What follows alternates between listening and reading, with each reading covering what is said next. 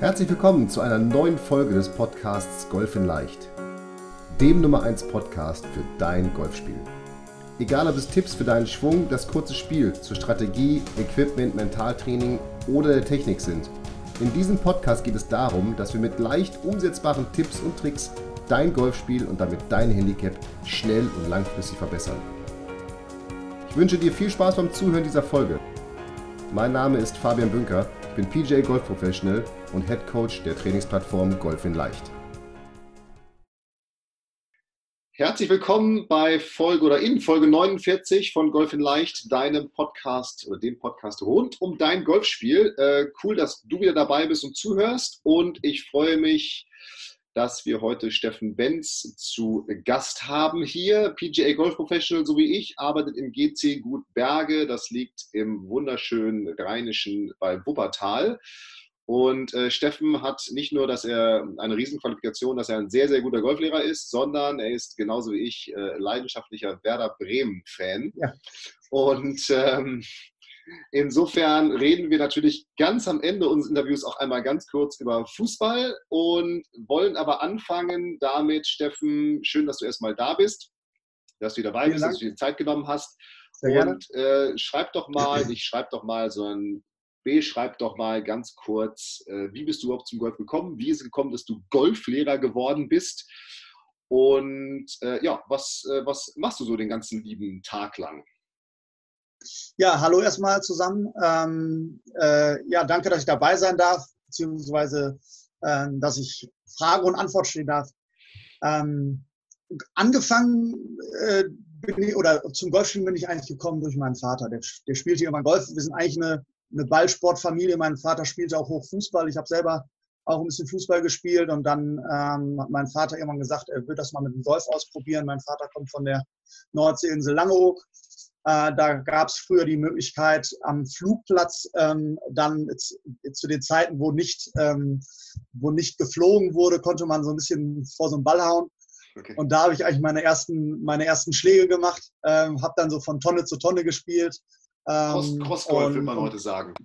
Crossgolf würde man heute sagen. Das geht auch heute, heute nicht mehr, weil inzwischen ist der äh, Flugplatz halt ähm, gepflastert, aber da war er halt noch in, in schön, schön gepflegtem Rasen.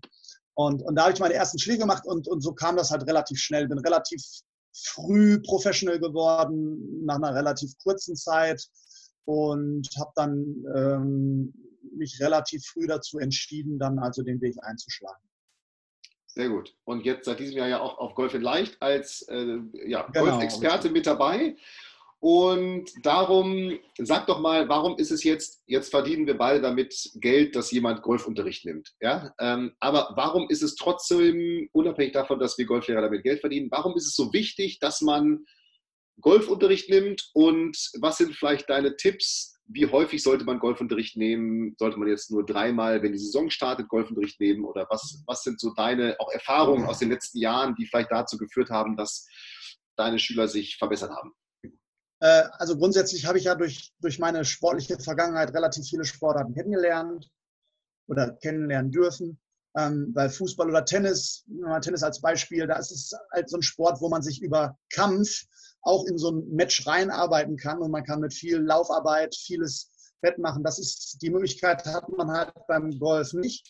Ähm, Golf ist halt wird relativ schnell bestraft, wenn die Ausführungsfehler kommen, wenn die Bewegung nicht sicher ist und nicht wiederholbar.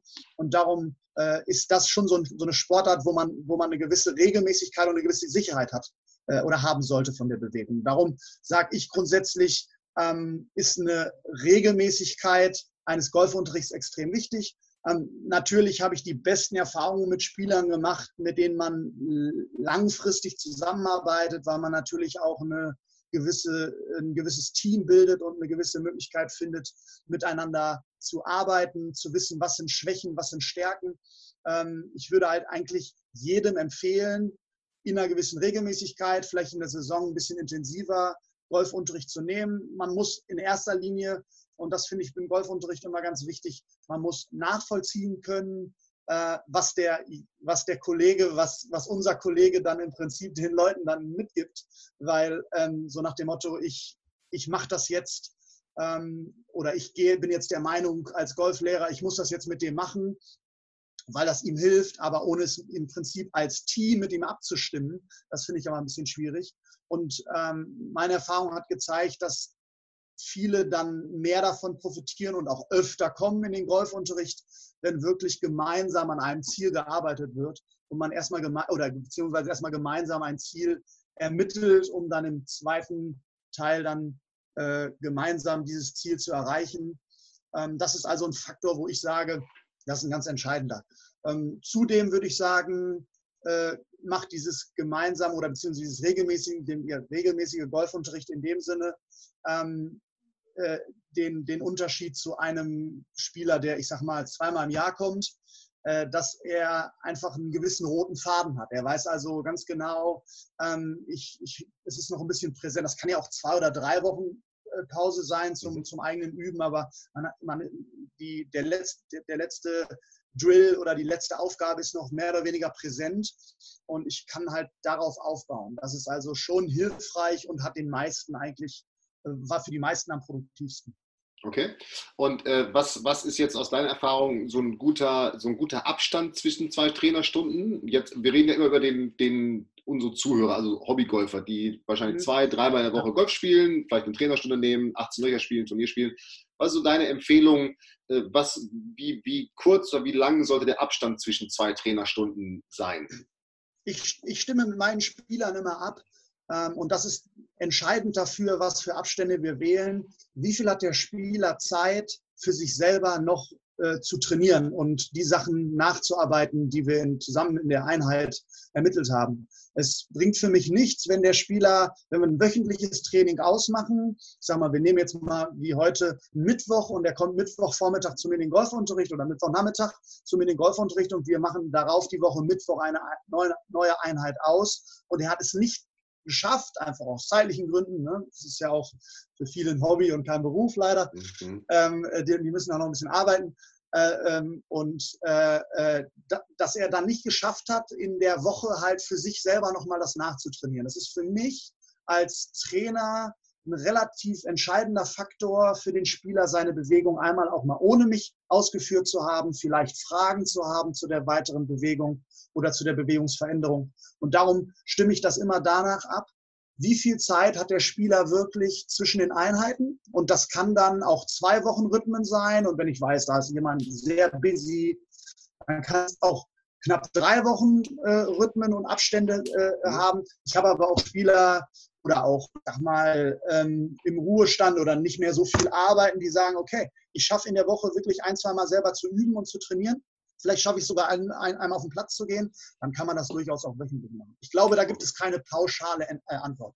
Ja, okay, aber diese Abstimmung, das finde ich eine ganz coole Idee, dass man sagt, okay, mhm. weil das sehe ich auch so, dass es eben trotzdem wichtig ist, zwischen den Einheiten zu trainieren, einfach um es mal selber umgesetzt zu haben. Ja und ähm, auch mal auf dem Platz erlebt zu haben, wie es sich eventuell auswirkt, um dann wieder vielleicht auch mit einer neuen Frage in den Unterricht zu kommen. Ja, okay, also ja. tatsächlich diese Abstimmung, die finde ich, die finde ich sehr gut. Ich finde, ich finde, ja? Ich finde sogar eine Sache noch, weil ich finde es extrem wichtig, dass man das so sieht, dass man halt, ähm, dass nicht einer natürlich gibt der Trainer ein Stück weit was vor, aber es ist ja immer noch eine Zusammenarbeit. Ähm, und, und wenn da kein Input von dem, von dem Spieler kommt, oder zu wenig, dann wird es im Prinzip auch keine erfolgreiche Zusammenarbeit. Das ist auch ein Stück weit dann wichtig. genau, und der kann ja nur kommen, wenn tatsächlich mal selber trainiert wurde und das selber umgesetzt wurde und Erfahrung gesammelt wurde. Genau, ja, okay, sehr, sehr spannend. Ja, okay, schöner, schöner Ansatz. Jetzt äh, auch wieder etwas, was das, die Frage wird mir immer relativ häufig gestellt, okay, woran wenn jetzt zum Beispiel Schüler in Urlaub fahren oder sowas und dann irgendwo Unterricht nehmen, die fragen immer, okay, woran erkenne ich denn jetzt, ob das jetzt guter Golfunterricht ist, den ich da bekomme oder bekommen habe? Was ist so, jetzt will ich nicht über Kollegen urteilen, das steht mir gar nicht zu und du wirst es wahrscheinlich jetzt auch nicht machen, aber woran erkennt der, ja, der Hobbygolfer, woran erkennt der, ob das jetzt ein guter Unterricht äh, ist, den er, den er erfahren hat? Äh, grundsätzlich äh, ist die oberste Priorität, glaube ich, dass man äh, sich erstmal wohlfühlt. Äh, in so einer, in so einer, in so einer Lehrer-Trainer-Beziehung in irgendeiner mhm. Form. Also ich glaube, dass, dass man, das kennen wir, kennen wir alle aus der Schule, dass ich habe die, die Fächer, wo der Lehrer cool war, da habe ich immer ganz anders mitgearbeitet als äh, Fächer, wo der Lehrer halt, ich sag mal, da war mhm. oder, oder mhm. okay. in irgendeiner Weise stattgefunden hat. Ähm, und, und, und das finde ich halt ein ganz entscheidender Faktor. Gerade diese Urlaubssituation, da kennt man, den, kennt man den Trainer vielleicht nicht. Also das ist also für mich der erste große Faktor.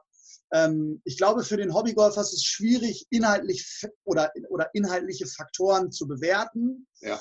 Ähm, darum ist es ein Stück weit auch so, dass man halt gucken muss, ähm, wie man selber ähm, die Sachen umsetzen kann und wie, wie man selber zum Ziel kommt. Und ich finde, finde den Aspekt ähm, sehr wichtig, dass man ähm, auch selber eigene Punkte mit einbringen kann. Dass man halt nicht diesen, diesen Kollegen hat, der halt straight sein Ding durchzieht, vielleicht gegebenenfalls sogar ein Modell auf alle äh, mhm. versucht anzuwenden und äh, klar klappt es dann bei einigen, aber bei vielen klappt es vielleicht auch nicht.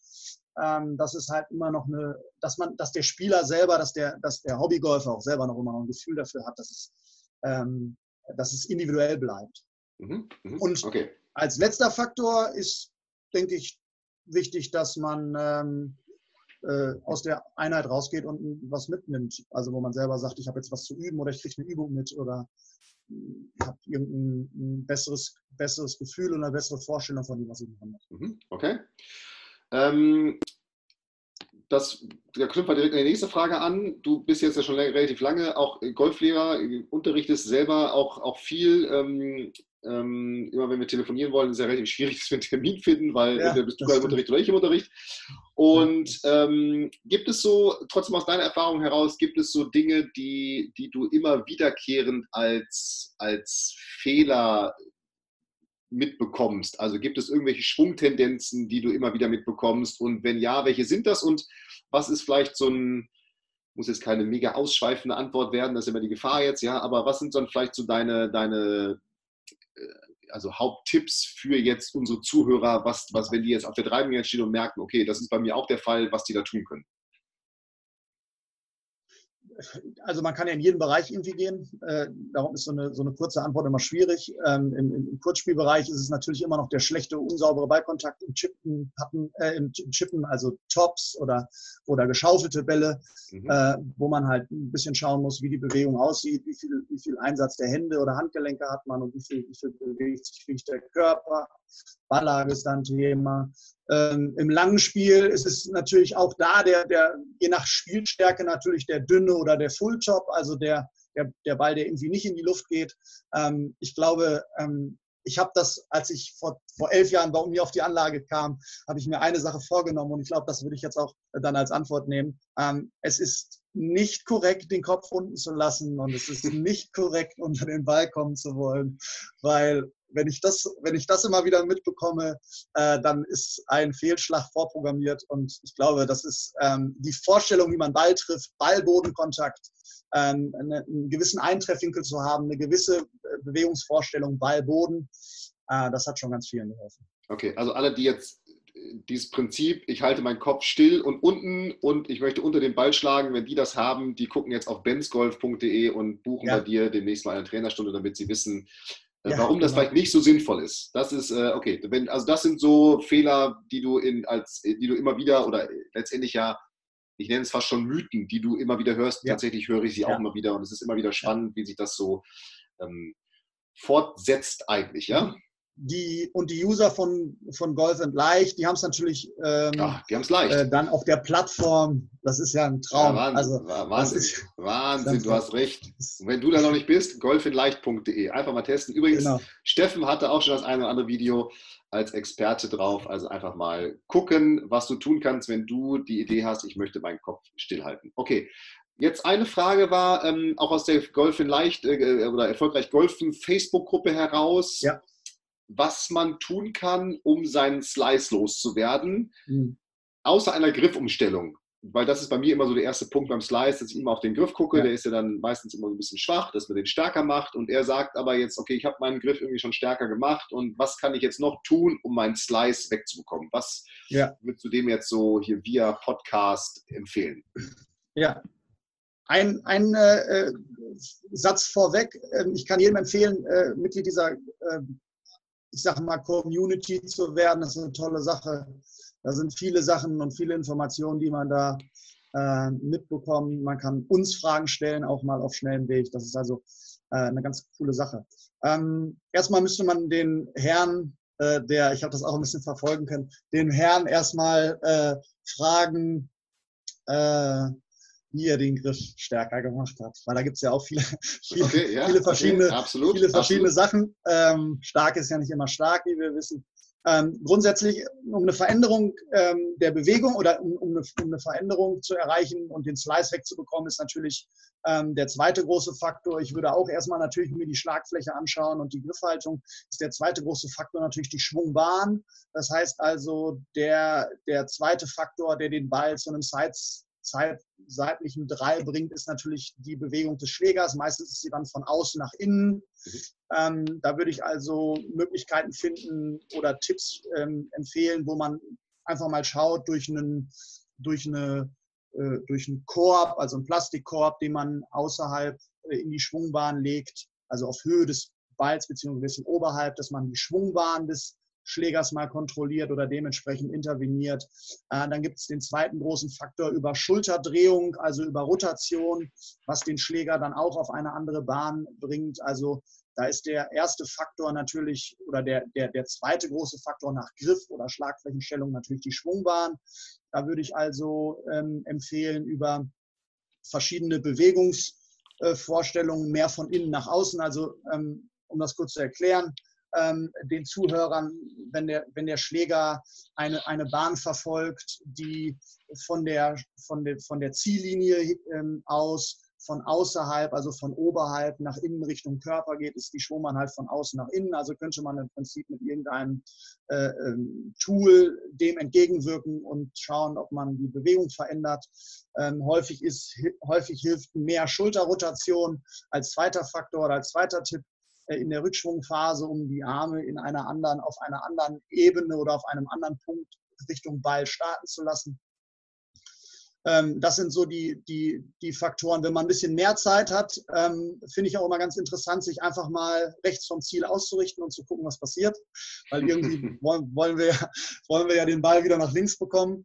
Ähm, das ist natürlich so eine, so eine Sache, die, die, die dann auch die Schwungbahn eventuell verändern kann, weil meine Erfahrung hat gezeigt, jemand, der den Ball sliced, ähm, wird sich immer ein bisschen, bisschen weiter nach rechts ausrichten, um dann, ich sag mal, nach links oder schwingt dann nach links, um das Ziel zu treffen. Vielleicht macht man das einfach mal ein bisschen andersrum und geht mal den Weg. Ähm, würde sich also jetzt mehr nach links ausrichten, links am Ziel vorbei und würde halt versuchen, den Schläger mehr Richtung Ziel, also dann mehr von innen nach außen zu schwingen. Mhm. Das sind so die Faktoren, die mir okay. jetzt spontan einfallen. Wie gesagt, ohne sollte, den Schwung jetzt aber, gesehen zu haben, das Genau, ohne den Schwung gesehen zu haben, aber ich würde trotzdem äh, vielleicht äh, dann einfach auch mir nochmal die Schlagfläche anschauen und schauen, ob man dann vielleicht auch den größten oder den meistens größten Faktor äh, dann auch doch nochmal angeht, mhm. nämlich Schlagflächenstellung. Mhm. Okay. Ähm, okay. Wie kann man den was jetzt. Würdest du, was würdest du machen, wenn jemand zu dir kommt und sagt, er würde ja, ich würde bitte, also ja, also beim Slice meinst du jetzt, oder? Ja, ja, genau. Also so, ja, also zuerst natürlich immer mal Schlagfläche, weil die ja doch ja. dann 80 Prozent Einfluss hat. Das ja. ist immer das Erste. Darum bin ja. ich auch immer, ähm, ich weiß gar nicht wie häufig, aber wahrscheinlich ist es erstmal der Griff, den man ändern würde, weil das ist für mich immer das Einfachste und Schnellste, um einfach diesen, diesen Slice-Drall loszuwerden und je nachdem, wie stark dann eventuell ein Pull noch sein kann. Wenn es ein Pulsleist ist, würde ich natürlich auch auf die Schwungbahn, Schwungbahn gehen. Ja, ja. Ähm, ja, vielleicht so wie du, also mit, diesen, mit, den, mit, dem, mit dieser Eimerübung, eventuell auch mal in, in Hang stellen, also unter den Ball stehend, um, ja, um das mhm. zu provozieren. Das kann man auch noch, finde ich, immer gut machen. Ja, aber natürlich, klar, logisch, genau so würde ich das jetzt auch machen. Ist natürlich trotzdem immer schwierig, wie du sagst, auch mit dem Griff. Wenn einer sagt, ich habe den Griff schon stärker gemacht, müsste man trotzdem nochmal hingucken, was da, was da los ist. Ja, Immer, weil, der, ähm, weil, der, weil der Griff ja gerade, wenn er für viele stark ist, auch natürlich leider für einige Kollegen stark ist, dann ist er halt vielleicht für uns noch nicht stark, weil er halt einfach nicht genug durch die Finger läuft. Also ja, oder, oder natürlich, wenn ich jetzt sehr schwach greife, ne? also schwach heißt ja immer, dass die obere Hand zu sehr Richtung Ziel gedreht ist und eben kein Winkel, also für den, der jetzt mhm. zuhört, kein Winkel zwischen Handrücken und Unterarm ist, Wenn ich natürlich das schon ja. so ein bisschen verändere und so ein bisschen Winkel herstelle zwischen Unterarm und Handrücken, dann habe ich natürlich direkt einen hohen Druck im Arm. Ja, das ist ja immer ja. was, also wenn man den Griff stärker macht genau. und verspürt da einen großen Druck im Unterarm, das ist absolut richtig, das muss auch sein. Mhm. Ähm, und das ist für mich immer ein Zeichen, wenn jetzt einer wiederkommt in den Unterricht und sagt, boah, das fühlt sich jetzt schon total gut an, auch mit dem Griff, dann läuten bei mir immer die Alarmglocken, weil ich mir denke, okay, der wird wahrscheinlich eher seinen ja, alten Griff wieder haben, der bequem ja. ist und der, äh, der, wo er mit dem er sich wohlfühlt. Ja? Also, also das wäre dann, genau, das wäre dann vielleicht auch nochmal ein Tipp für jeden, der sagt, äh, wie, ist, wie gut ist Golfunterricht. Also wenn man den Griff verändert, ist nicht nach zwei, Tagen, äh, nach zwei Schlägen alles super.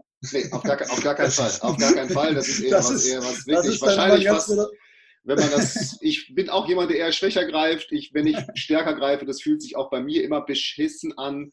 Ja. Und ähm, das ist immer ein blödes Gefühl auf dem Platz. Mir, so kann ich ja keinen Ball schlagen, aber er fliegt einfach länger und gerader und besser. Ja. Auch bei mir übrigens. Ja. So, aber das ist jetzt ja schon ein schöner Punkt.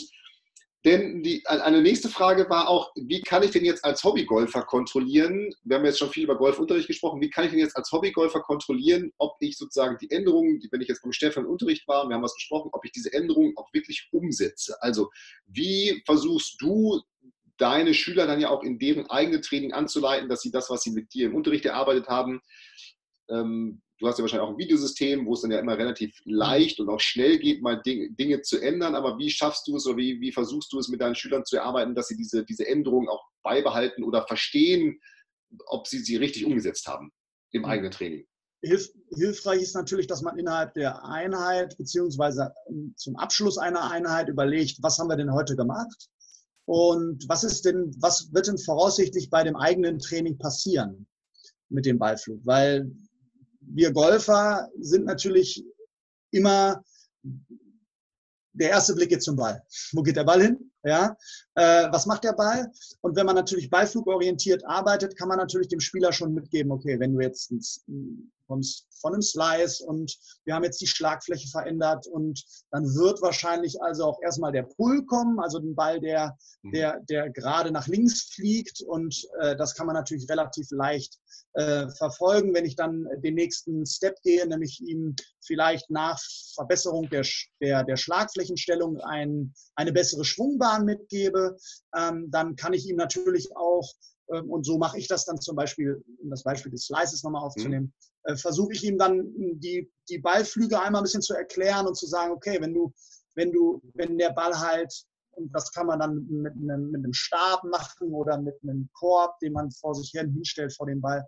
Und wenn ich dann sage, und wenn der Ball dann jetzt rechts startet äh, von diesem Korb und eventuell sogar eine Tendenz hat, sich wieder nach links zurück reinzudrehen, dann bist du da schon auf einem relativ guten Weg, weil dann sind wir genau in der anderen, in der anderen Kurve von Slice Richtung Draw.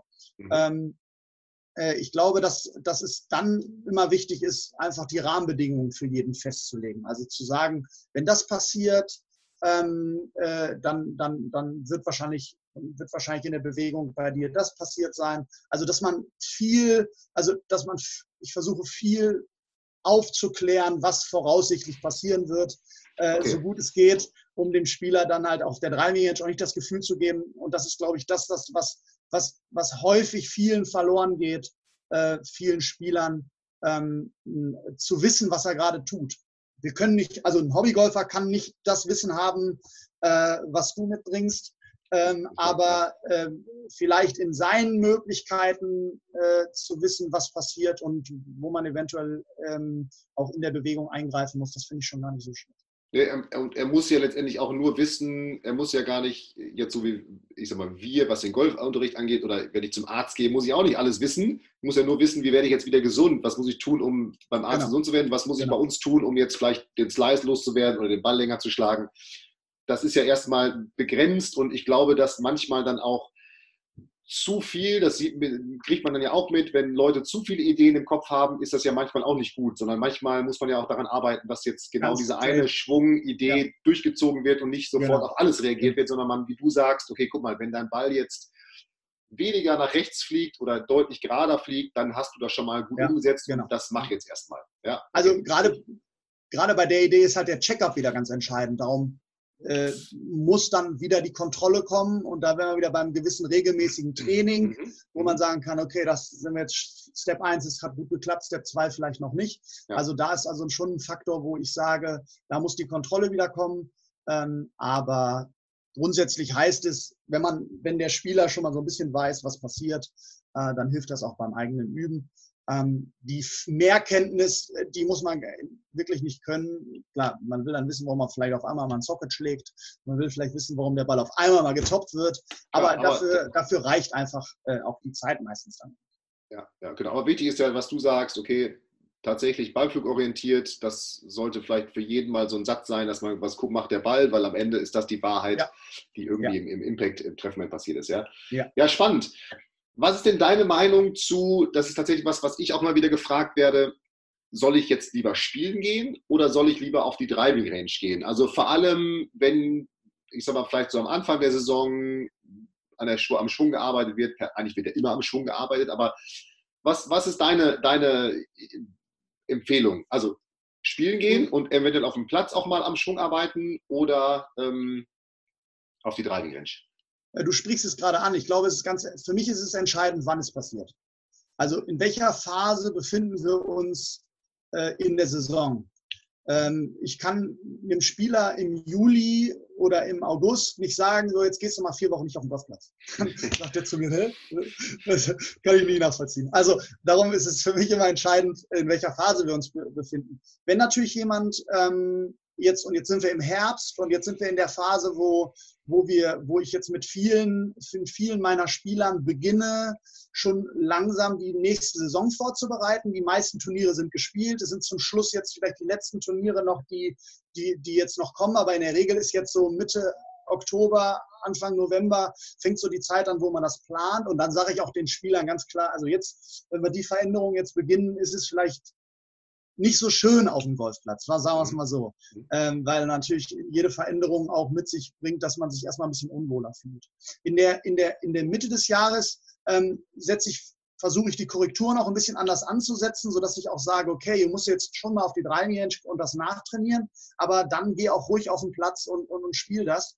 Ähm, äh, Golf ist individuell und bleibt individuell und dementsprechend gibt es da für mich keine Pauschallösung zu sagen, Spielen macht mehr Sinn, äh, Training macht mehr Sinn. Ich finde immer, die, die, die, Kombination macht es aus und in welcher Phase wir uns befinden. Das würde wahrscheinlich, ähm, das würde wahrscheinlich am meisten helfen. Mhm. Und dann, was man halt auch im Unterricht gemacht hat. Also wenn ich jetzt zum Beispiel Kurzspiel mache mit jemandem, äh, dann sage ich, gehe sofort auf den Platz und probiere das sofort aus. Jetzt für ein Golfverhältnis, weil das ist natürlich am wettkampfnahesten. Da brauche ich mhm. nicht die Leute aufs Chipping Green schicken, vielleicht macht das einmal mal, trainiert das einmal mal nach, aber dann geht auf den Platz. Wenn ich jetzt jemanden, äh, jemand slice den Ball und wir haben uns entschieden, wir wollen hinterher eine Rechts-Links-Kurve, also die andere Richtung haben, mhm. dann sage ich nicht, äh, geh auf den Platz und versuch das da mal auszuprobieren.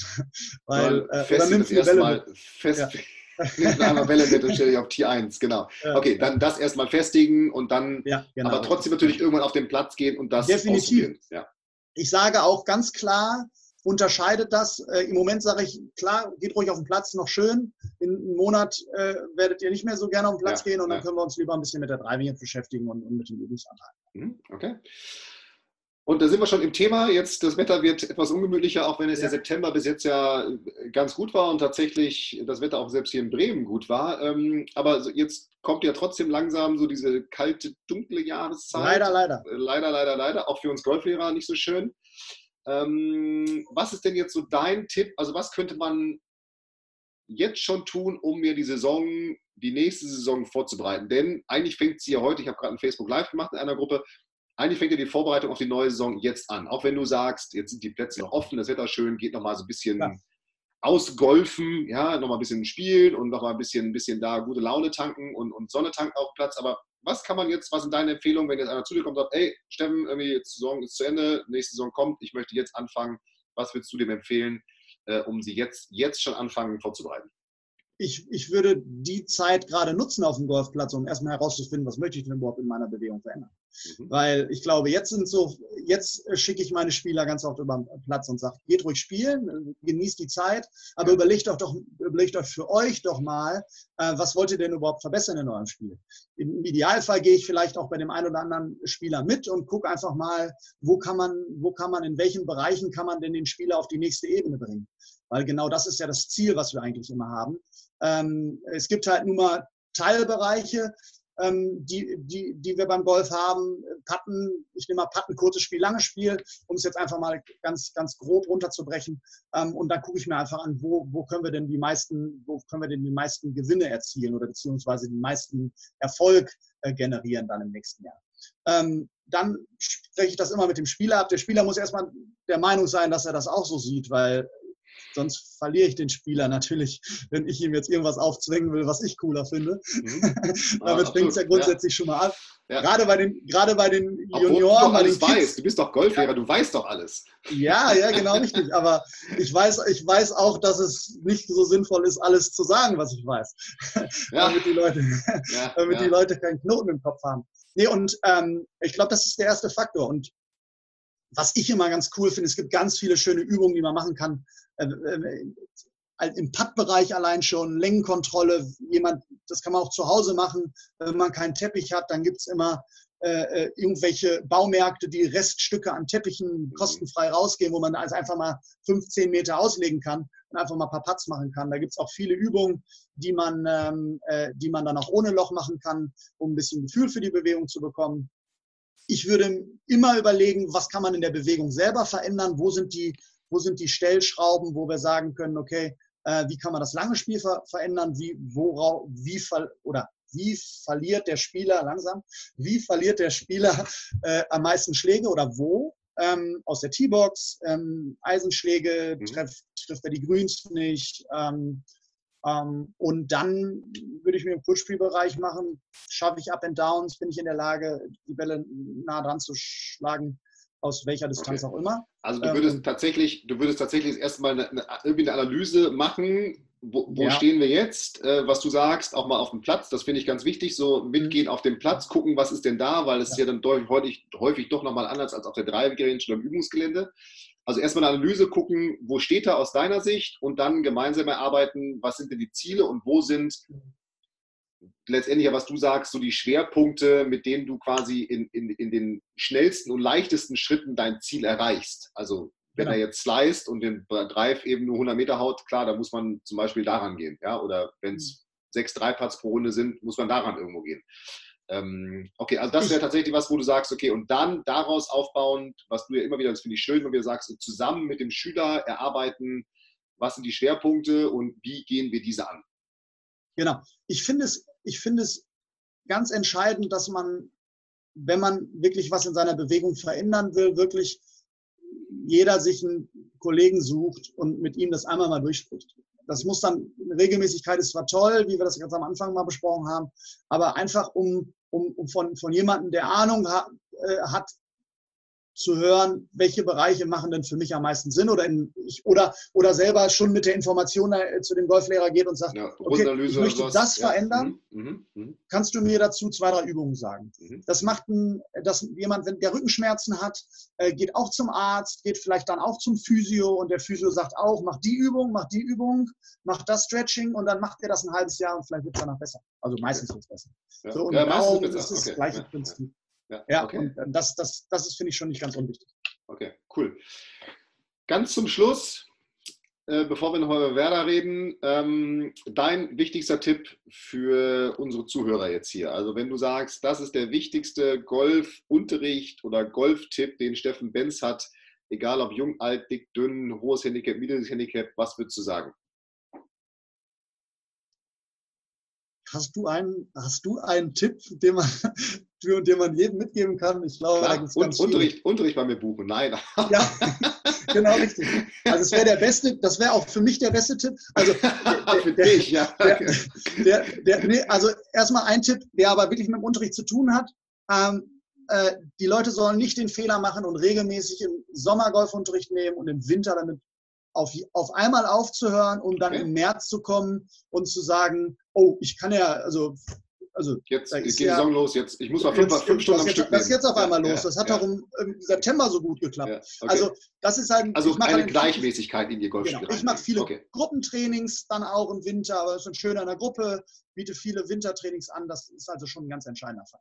Okay, Äh, also dass wirklich, halt- dein Tipp wäre Regelmäßigkeit. Bring eine Regelmäßigkeit Regelmäßigkeit. in dein Golfspiel, äh, egal ob es jetzt Unterricht, Spielen, was auch immer ist, um eben, Ja. äh, wie du sagst, am Anfang der Saison nicht dazustehen und zu sagen, oh Gott, was ist, was ist jetzt Genau. los? Okay? Und der Technik, der Techniktipp dazu ist, immer mehr Einsatz des Körpers und immer weniger Einsatz der Handgelenke und Arme.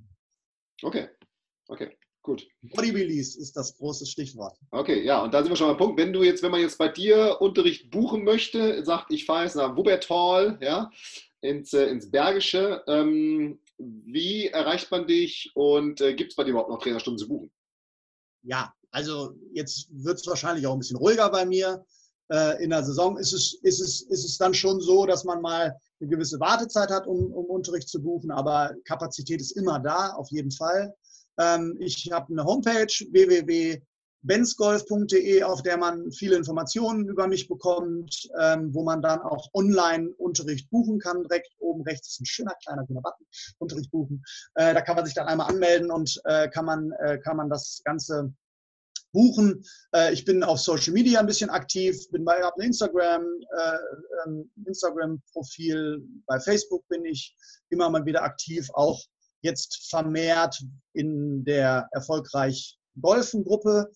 Ähm, und ansonsten schreibt mal mir eine E-Mail, ruft mich an über die über, den, über Die die, Website, Homepage okay. des Golfclubs. Gibt es Ja. natürlich auch einen kleinen, kleinen Link zu meiner Seite oder zu meinen, zu meinen äh, ähm, Okay, aber man findet, dich, man findet dich im Web. Die, ich will deine Seite Benzgolf, B-E-N-T-S und dann golf.de auch in den Shownotes nochmal verlinken. Eben die alle Zuhörer auf golfinleicht.de und dann bei den Podcasts unter Folge 49 finden. Also da einfach mal gucken. Ja. Da findet man den Link dann zu deiner Seite und kann dich darüber Ja. kontaktieren. Und Golftraining, du bietest äh, coole Golfreisen an, wie ich gehört habe, auch ähm, Mhm. zum Saisonabschluss und zur Saisonvorbereitung. Das ist ja auch nochmal etwas, Ja. äh, was einen dann in die Saison reinbringen kann oder aus der Saison rausbringen kann im positiven ja, Sinne. korrekt.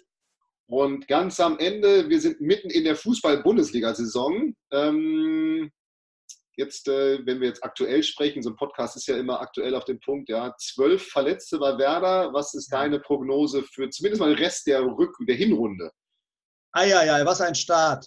Ähm, ja, also meine, mein, also ich bin erst erste Mal seit Jahren entspannter in die Saison gegangen, weil ich gedacht habe, Ja, ne, man war so, hey, cool, der Ganz- Kruse, der hat das alles im coole- Griff. ganz Kruse, coole Truppe, der, der braucht schon, der braucht schon Kruse im Sturm, ja. Wir haben doch jetzt, äh, Ja, ja. doch, äh, Also ganz, aber trotzdem ganz coole Truppe. Ähm, jetzt nach Kruse-Abgang war auch okay, gut, aber die Truppe hat sich ganz gut gefunden. Trainer ist sowieso super.